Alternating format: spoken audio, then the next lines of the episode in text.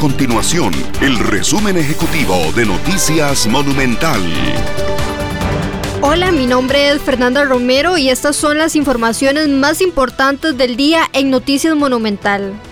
La Policía de Tránsito reportó un aumento del 6% en la cifra de personas que fallecieron en carretera durante el primer trimestre de este año en comparación con el mismo periodo del año anterior. Según la estadística, en los primeros tres meses del 2021 se reportaron 104 fallecimientos en el sitio del accidente, mientras que el año pasado la cifra fue de 97. Un grupo de alcaldes guanacastecos le hizo un llamado al gobierno para que autorice nuevamente las corridas de toros ante el incremento de las montas clandestinas en la provincia en el marco de la pandemia.